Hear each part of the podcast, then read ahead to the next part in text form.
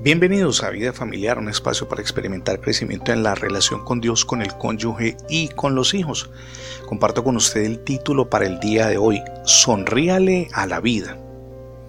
Por medio de una investigación, científicos británicos descubrieron que los buenos pensamientos y los olores agradables pueden aumentar su salud mental, mientras que los malos pensamientos y los olores desagradables producen un efecto contrario. Estos científicos midieron la producción de los anticuerpos de inmunoglobina, los cuales se encuentran en la saliva y protegen al organismo contra las infecciones respiratorias. Pues bien, este anticuerpo se incrementa hasta en un 60% cuando una persona decide sonreír y es feliz. Así es de que sonríale a la vida. Esto hace más que simplemente mejorar su apariencia física. Ahora, no tenemos la menor idea de lo que costó la investigación para llegar a esas conclusiones que hemos compartido con usted, pero inmediatamente viene a nuestra memoria lo que enseña Proverbios 17:22. Lo comparto con usted. El corazón alegre constituye buen remedio, mas el espíritu triste, dice el autor, seca los huesos. Nos resulta, mi amigo y mi amiga, interesante pensar en que los científicos estudian el rostro humano y llegan a las mismas conclusiones que están recogidas en la Biblia desde hace muchísimos siglos.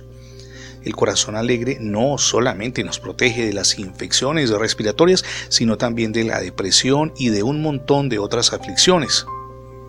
Un escritor anónimo lo describió de la siguiente manera. La alegría elimina el óxido de la muerte, lubrica nuestra maquinaria interior y nos capacita, dice este escritor, para trabajar con menos chirridos y menos crujidos. Ahora, ¿cómo podemos tener un corazón alegre? Necesitamos una mente renovada por Cristo, cual es solamente posible por la gracia de Dios.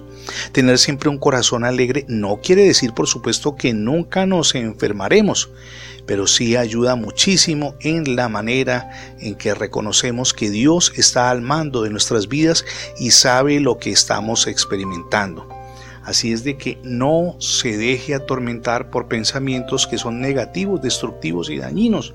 Recuerde lo que dice el apóstol Pablo en Filipenses 4:4. Regocíjense en el Señor siempre. Otra vez digo, regocíjense, escribe Pablo.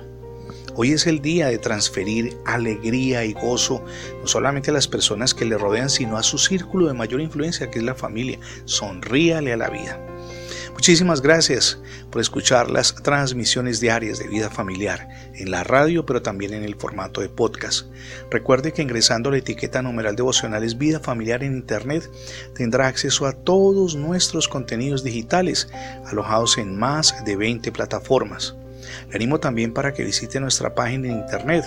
Es facebook.com devocionales vida familiar. Pero también hay otra muy buena que tenemos montada allí en la internet. Es facebook.com diagonal revista vida familiar. Desde allí podrá descargar libros, tener acceso a videos, películas, contenidos que se renuevan permanentemente durante el día y que edificarán su vida en todas las áreas. Somos Misión Edificando Familias Sólidas y mi nombre es Fernando Alexis Jiménez.